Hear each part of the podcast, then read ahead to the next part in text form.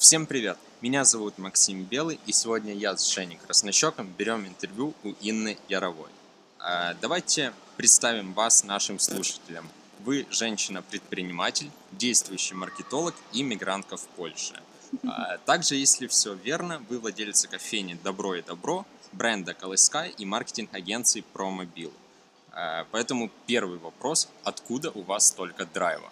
А, в мене не- около тисячі друзів на Фейсбуці і дуже підібрана публіка, яка я відкриваю кожен день Фейсбук і дивлюся, що вони запускають, що вони роблять, які проекти в різних сферах, нові заклади відкривають, нові е, проекти по генетиці. Я так мало зробила.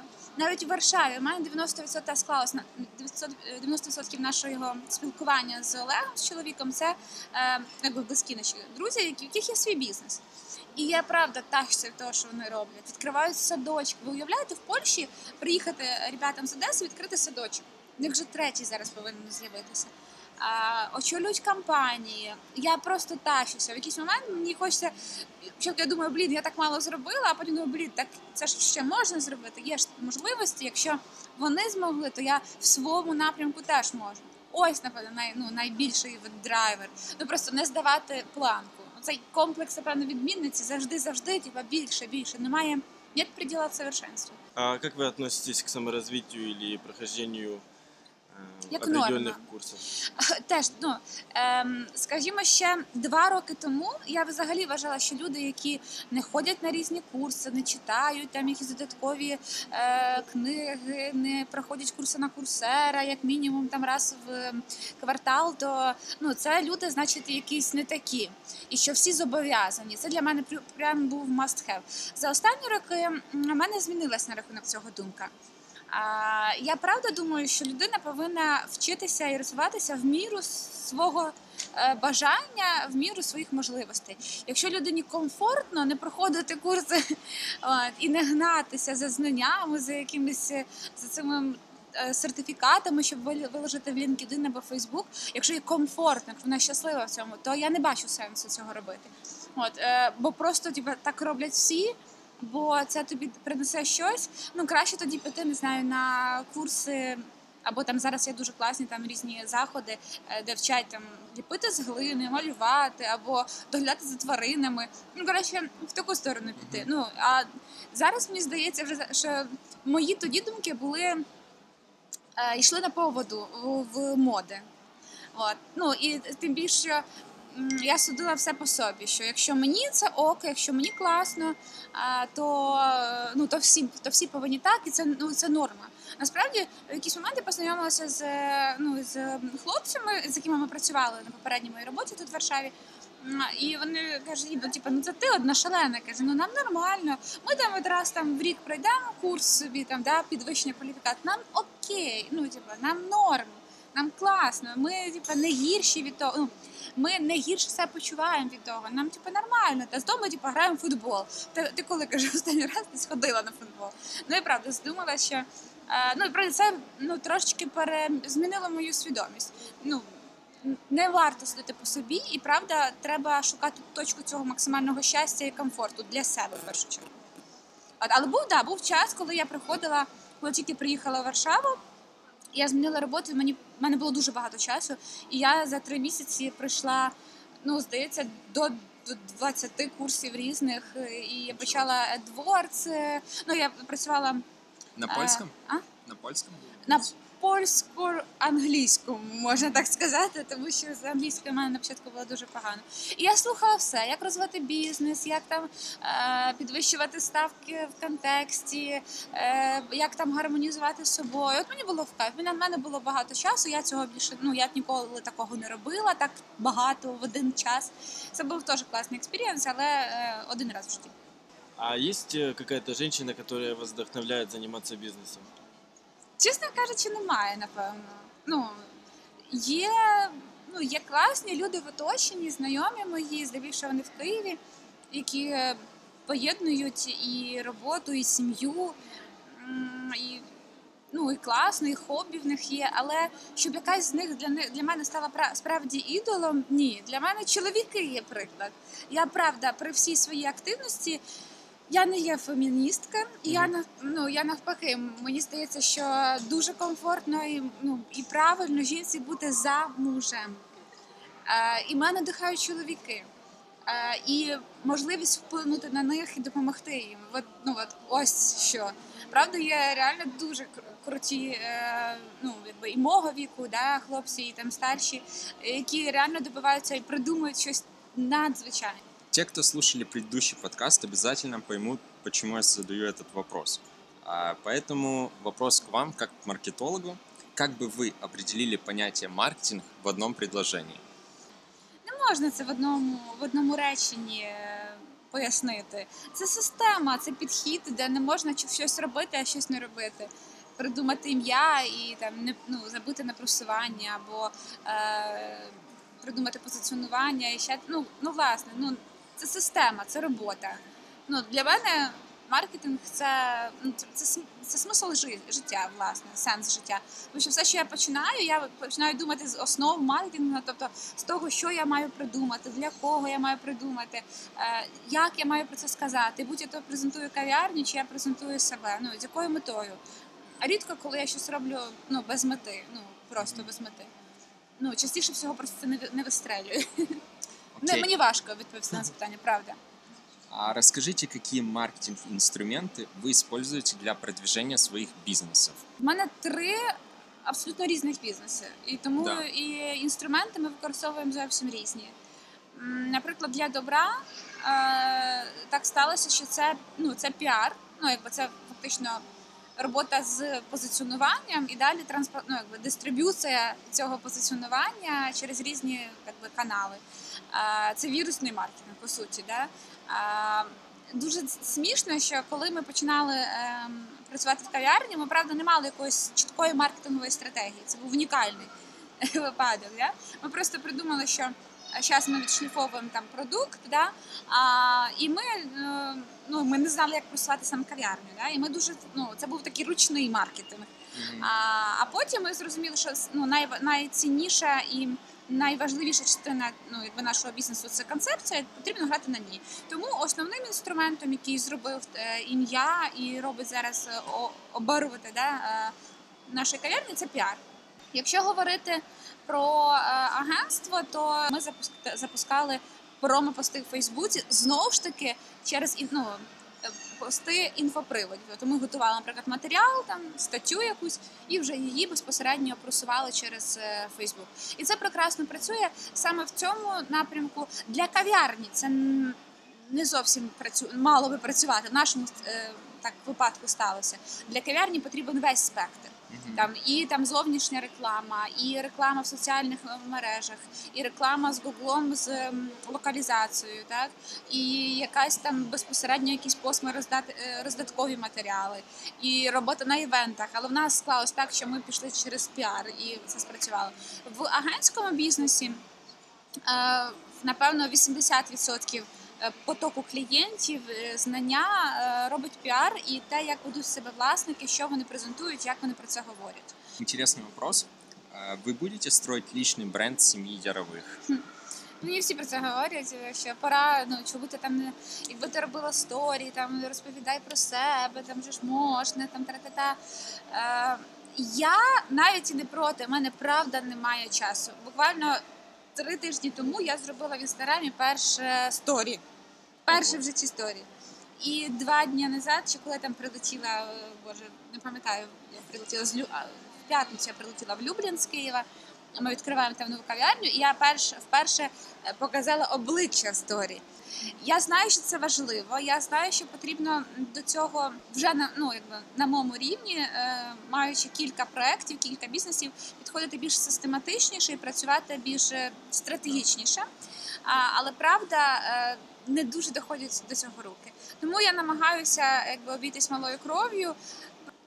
Расскажите, пожалуйста, о сложностях переезда в Польшу. Та які складнощі? Складнощі можна, складнощі можна розділити на кілька ну, блоків. Да? Я, я намагаюся про це говорити так вже зараз трошки системніше. Важко їхати в іншу країну не студентом, а вже сформованою особистістю. І залишати там, в моєму випадку, наприклад, як в Києві, е, там друзів. Е, і це було то місце, в яке приїхала, дуже хотіла там жити. Важко, от в вже обжитому середовищі, сформованим кругозором, сформованим е, сформованою життєвою позицією, друзями, колегами, історією, переїжджати, кидати все е, ну, переїжджати в іншу країну. І це ну це правда щиро, це нелегко. Я проплакала в свій час дуже багато. Е, Але це було ну, от, сльози на початку від того, що просто сльози егоцентризму. Як же ж я от не буду робити те, що я звикла робити. А далі не було страху, був.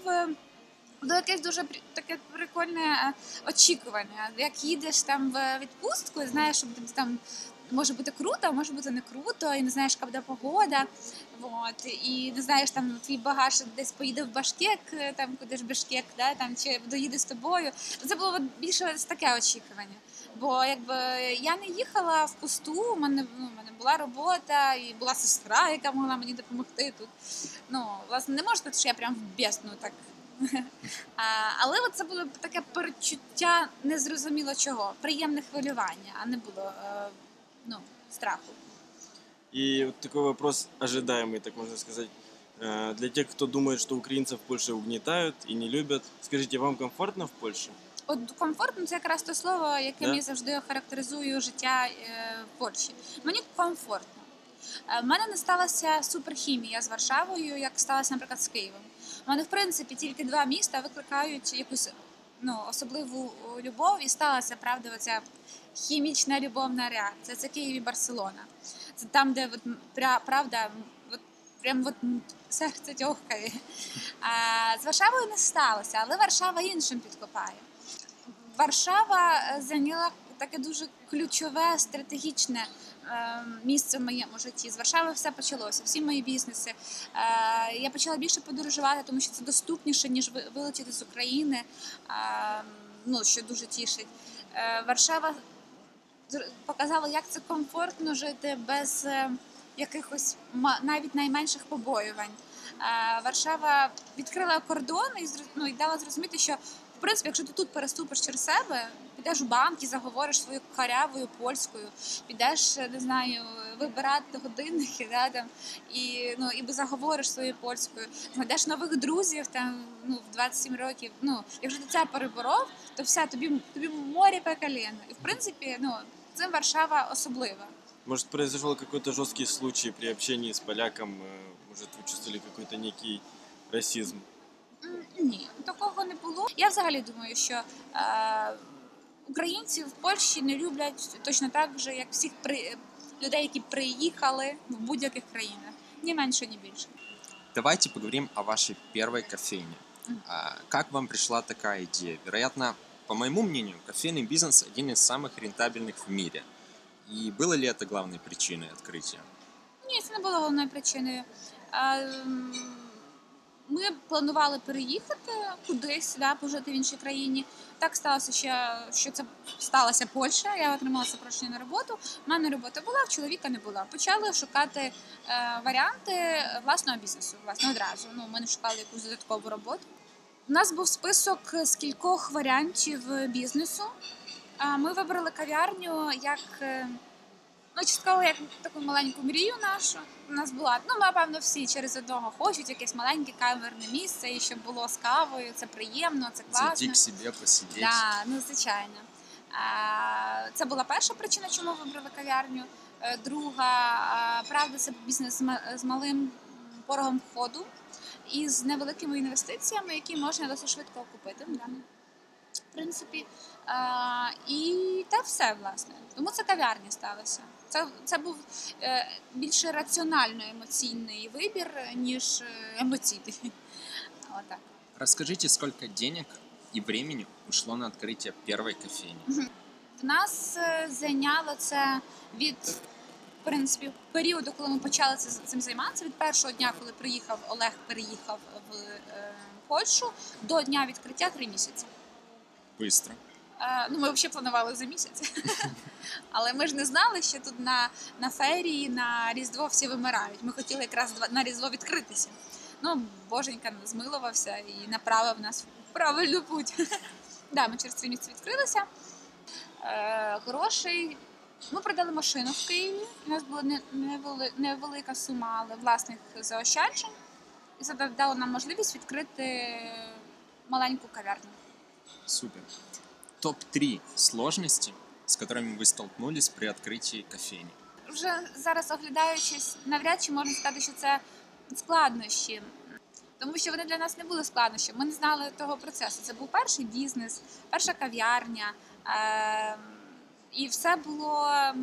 Ну, типа, ми не знали, чого боятися. Когда Та- не знаешь, куда идешь, Да, не да, страшно. Вла, абсолютно правда. Ми зараз відкриваємо другу кав'ярню, і в нас було набагато, ну, власне, з першого дня у нас набагато більше страху, бо ми ж розуміємо тепер, що, що нам треба. Правда, було трошки складно з мовою. Ну, справді, спочатку ем, з нерозумінням, куди йти, ну, якби не, не була складена в голові повна картинка, як це має бути. Тобто ми розуміли, які, які нам кроки треба сьогодні зробити і завтра. А післязавтра вже е, не розуміли. Але ми поступово їх набували, ми запитувалися там в ужендах різних, там в санепіді, десь там ще, там ще, там ще. І це поступово набували. Вот, кстати, про вашу кофейню в Кракове. В Эм, улюблені. в Люблине, да, извините. Она уже не будет самой маленькой в Европе. То есть вы Польше. вышли... А, в Польше. То есть вы вышли со, св- со своего формата. Вы не считаете, что таким образом вы потеряли свою уникальность? Ні, не вважаю. Ми дуже вдало ем, дис, якби, розмножили концепцію, дуже правильно її розвернули. Е, насправді кожна кав'ярня, яка буде відкриватися в нашій мережі, е, вона буде е, іншою. Вона не буде. В тому і буде унікальність цієї мережі, що її що вон, що кожна кав'ярня не буде докладним дублем е, найменшої. Да? найменша кав'ярня це, це просто її ем, це емоційна основа, підґрунтя і дух концепції, яка буде закладена в кожну кожну наступну кав'ярню. Е, Ми плануємо е, зробити першу мережу українських кав'ярень, ну, власниками яких би були українці, і персонал, який би був український. Е, І виключно з цією концепцією, і трактувати, розвернути її можна зовсім по-іншому. Я, наприклад, хочу, щоб був е, там заклад, який буде кав'ярня там і е, не знаю, і магазин дитячих товарів, кав'ярня там із дитячими зонами. Да? Креатив. Е, щоб вони несли концепцію, да? щоб вони були в дусі добра і того, що ми закладаємо в це, але щоб вони були унікальними по своєму. Ну щоб от цим можна було завойовувати. Є мережа кости, всі розуміють, що це коста, що вона однотипна скрізь. Да. А, я не хочу такої однотипності. Я хочу, щоб були, ну, щоб відрізнялося меню, щоб там була основа, ну, така, як є в нас, да, але щоб були різні опції. Е, Десь будуть концерти, десь не буде. Я ну. думаю, так будет намного сложнее вести бизнес. А хто ж шукає легких шляхів? Побачимо. Мені мені і зараз складно. Ну якби складно з новою кав'ярнею. Для мене це новий теж досвід. Ну, франшиза це новий досвід. Ми планували, ми не планували верніше аж так детально цим займатися. Ми думали, що буде набагато простіше. А зараз ми витрачаємо е, ну 220% часу і ну реально набагато більше е, ресурсів ніж планували. Тобто, ну ми реально це ну, сприймаємо як свою кав'ярню. Классический вопрос ко всем предпринимателям. Как вы думаете, что может погубить ваш бизнес? Ну, таке, якщо по філософську відповісти, може загубити небажання робити. Ну просто це якщо емоційно, а раціонально, якщо подумати, може е, загубити повільний розвиток кожного бізнесу. В якийсь момент потрібно, коли є накопичений потенціал, досвід, е, ресурс якийсь бізнеса, його потрібно масштабувати. Мені здається, в нас, в моєму кожному бізнесу, бізнесі, е, якраз прийшов цей час, вони плюс-мінус в один час запустилися. Дуже важливо е, ну, не, не випустити той момент масштабування. Правильно масштабувати, правильно задавати оберти. І е, в правильний час зупинитися, якщо потрібно. Е, де, якщо, не дай Боже, прийде такий момент, що ми розуміємо, що це там убиточний бізнес, да, то потрібно вчасно зупинитися. А якщо розуміємо, що воно йде і на гребені, потрібно вчасно докинути пального для того, щоб це ну, вийшло на якісь правильні оберти. Е, ну і власне помилки в цих діях і є е, найстрашнішими, які гублять зазвичай бізнес. Такой вопрос, открыты ли вы для франшиз? Вот, допустим, если мы с Максом захотим э, купить у вас франшизу, чтобы открыть, Звичайно. э, Да. допустим, во Вроцлаве Ми е, зараз дуже відкриті. Правда, е, прям ну, ми спілкуємося з різними людьми. Ми чуть-чуть стопнули це, тому що правда є Люблін, який зараз займає дуже багато часу. Ну тільки як тільки ми запустимо Люблін, ми знову піднімемо там тих людей, які до нас зверталися, і вийдемо і почнемо активно це качати. Ну тому ну ми зараз теж ну вже розуміємо, яких самих людей ми хочемо. Не ну наша задача не стільки заробити на цьому. Понятно, що це бізнес, і всі заробляють. Але е, нам важливо не втратити ім'я. Ну ми дуже багато вклали для цього в цю мережу і в заклади для того, щоб е, ну просто забити на це і просто продати ну, і гроші забрати. Ну, це наше ім'я, про нас знають і знають нас, знають мережу. Занадто цінний цей проект наш для того, щоб е, робити з нього ну, просто бізнес. Возвращаясь к теме денег, э, хотели бы спросить, сколько кофейня заработала в 2017 году? Ну, звичайно, я вам зараз стала і розказала. Достатньо для того, щоб е, жити в Польщі, їздити в Київ, їздити відпочивати в ті країни, які ти хочеш. Е, але замало для того, щоб реалізувати всі свої е, раціональні і комерційні можливості. В месяц больше 10 тысяч злотых. Ну, як ви прямо хочете, щоб я вам прям ціни сказала? Достатньо для того, щоб комфортно жити в Варшаві і їздити в Київ, нормально відпочивати і так далі. Отдыхать раз в месяц или раз в полгода? В цьому році ми ще власне не відпочивали. Ми на Новий рік їздили в Карпати. А в минулому році у нас вийшло скільки раз вирватися? Боже, не пам'ятаю. Ми два двічі їздили в Іспанію, кудись. Ну, там, Так да. это уже много. Люди с областей уже сказали ого. Ну, знову ж таки, ну. Бачиш можливості, куди ще- ще можна поїхати, і там дешеві білети, і все, але ну, знову ж таки не завжди ж е, є змога тільки відпочивати. Э, Какое самое убыточное решение в вашей жизни? То немає таких. Ну навіть якщо я не виграю щось там в грошах, да, так як сильно я б хотіла. Але я отримую якийсь інший фідбек в чомусь іншому, досвід, ну як мінімум, да, що там не можна робити. Ну я не люблю говорити про ну, про такі та убиточні рішення. У мене немає таких рішень. Кожне моє рішення воно цінне тим чи ну менше, більше там в комерційному грошовому плані, менше більше в плані е, там досвіду, пла- правда.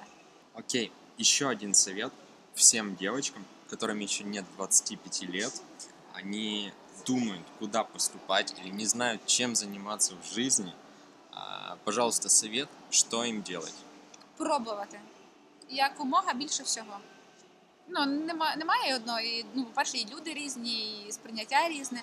Пробувати. Чим більше спробуєте там, до 25, тим більше буде розуміння після, що робити. Різне почати вчитися, де, де просто до чого душа лежить. Не лежить, почати щось інше.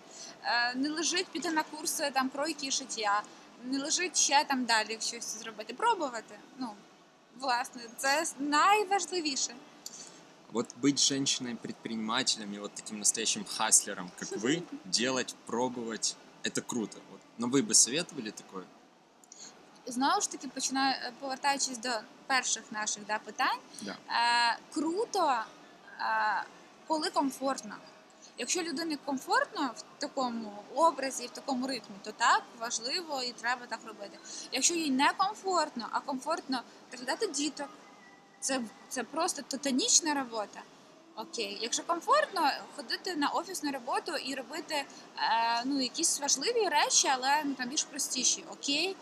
Якщо комфортно, то окей, ну от має бути е, якесь внутрішнє щастя, як би це не було банально. Людина нещасна, нікому в житті не потрібна, навіть собі. Вона не потрібна е, ну якби друзям, фактично, тому що вона постійно негативно налаштована. Вона не потрібна е, на роботі, тому що вона не зможе видавати повноцінний результат. Вона не потрібна, е, ну вона не потрібна по суті. Ну треба бути цінною і щасливою для себе. Ну знайти те, що тобі дає. Якщо ти окей, якщо ти робиш, не знаю, доглядаєш за там за рослинами, і ти окей, навіть ти не, не отримуєш там тисячі мільйони, ти заробляєш там тисячу доларів.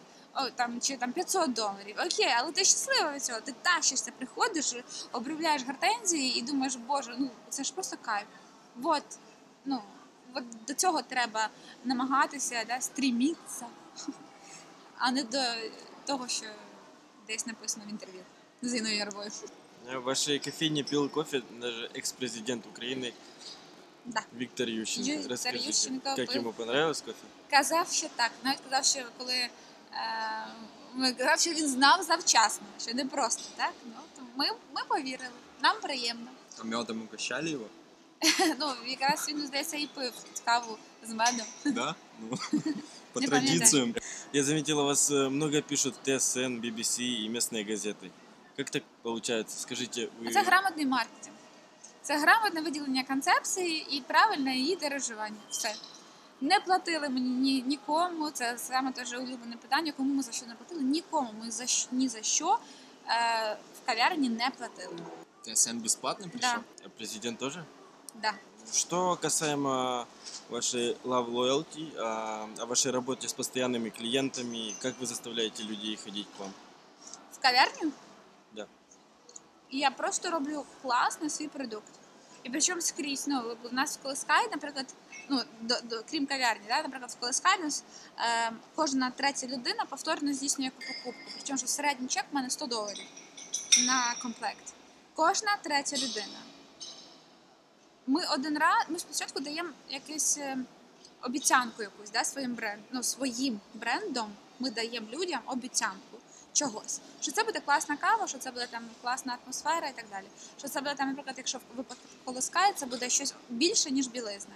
Людина отримує цю обіцянку, отримує якість, отримує більше, чим вона очікувала. Все. Ну і, і це і є принцип. Ну, це класно зроблена люди, е, якби, продукт класно зроблений, будь то кава, будь то набір дитячої білизни, чи то будь то послуги в рекламному агентстві. Класно зроблені, класно подані. А, і все. Ну, типа, і от через любов до продукту формується далі love, love loyalty. И, кажется, у вас уже пытались спросить о ваших политических взглядах в одном интервью, но вы так и не ответили. Поэтому было бы очень интересно услышать ваше мнение. От, власне, теж я про це сьогодні так за, вже за, зачіпала. Е, я е, аполітична стаю і стала, і власне я вірю в людей, я вірю в бізнес. А почему так? Ну, Тому що я вважаю, що це важливіше. Я правда вважаю, що е, головне робити, ну, бути нормальною людиною і робити на своєму рівні ну, класно свою роботу. Ребята в Києві е, стали, викупили арт платформу і зробили е, для себе бізнес, для людей, для Києва носенс. Зробили арт-кластер, де об'єднали так багато крутих людей, підприємців. Ну, дали можливість розвиватися сотням компаній. Ось що цінне. А всі вони платять податки, всі вони розвиваються. Ну, якби вони набагато більше принесли користі, і про них набагато цінніше поговорити, чим про те, як зробила щось та чи інша партія. Ну окей, ну а вы бы открыли, например, кофейню или любой другой бизнес в Крыму? В Криму Да. я про це навіть ніколи не думала. У мене зараз інші пріоритети, інші плани, інша схема розвитку. Нічого не виключаю. Расскажите о том, как вы проводите личное время, как вы уделяете время своей семье. А так сталося, що в мене ну, у нас з чоловіком один бізнес. А, я відношуся до тих людей, які вважають, що відпочинок це просто зміна діяльності. Я від, е, якби розглядаю кожну свою е, поїздку кудись, відпочинок, як е, таке собі відрядження для того, щоб щось е, там підзарядитися і так далі. Е, я проводжу час, е, відпочиваю точно так, як тисячі середньостатистичних людей. Єдине, що я не дуже люблю лежати довго, ну правда, ну пасивно. От, але так само і ходжу в кіно, і на виставки, і там якийсь активний відпочинок виходить, коли там десь pограти в якісь ігри, окей. Часто відкрити до чогось нового, якщо там чогось не, пробувала. Ну, абсолютно ну, звичайний такий, е, ну, звичайний час. Єдине, що в мене немає такого правила, що приходжу додому, ми не говоримо про роботу, тому що ну, робота є моє хобі, і це кайф.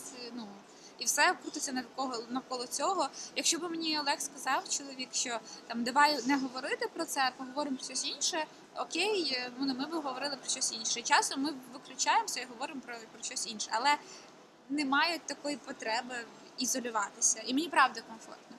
Ну, я це моє улюб... це не, не робота. Ну я не працюю. Я безробітна вже півтора року, по суті, офіційно навіть. Ну тому е, це, це просто такий спосіб життя.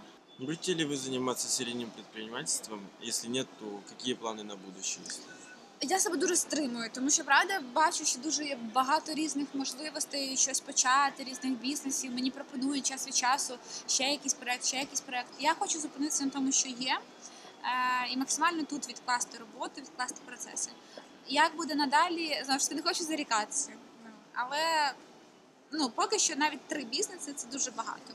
Ну для Да. того, щоб сейчас це робити. у вас э, концентрація на тому, що да, концентрація на тому, що є масштабування, е, якби закріплення позицій і вихід все-таки на стабільний дохід. Не, ну, не, не можу похвастати, що, що всі бізнеси мають стабільний дохід. Ще треба дуже багато приділяти зусиль і роботи для того, щоб це давало результати.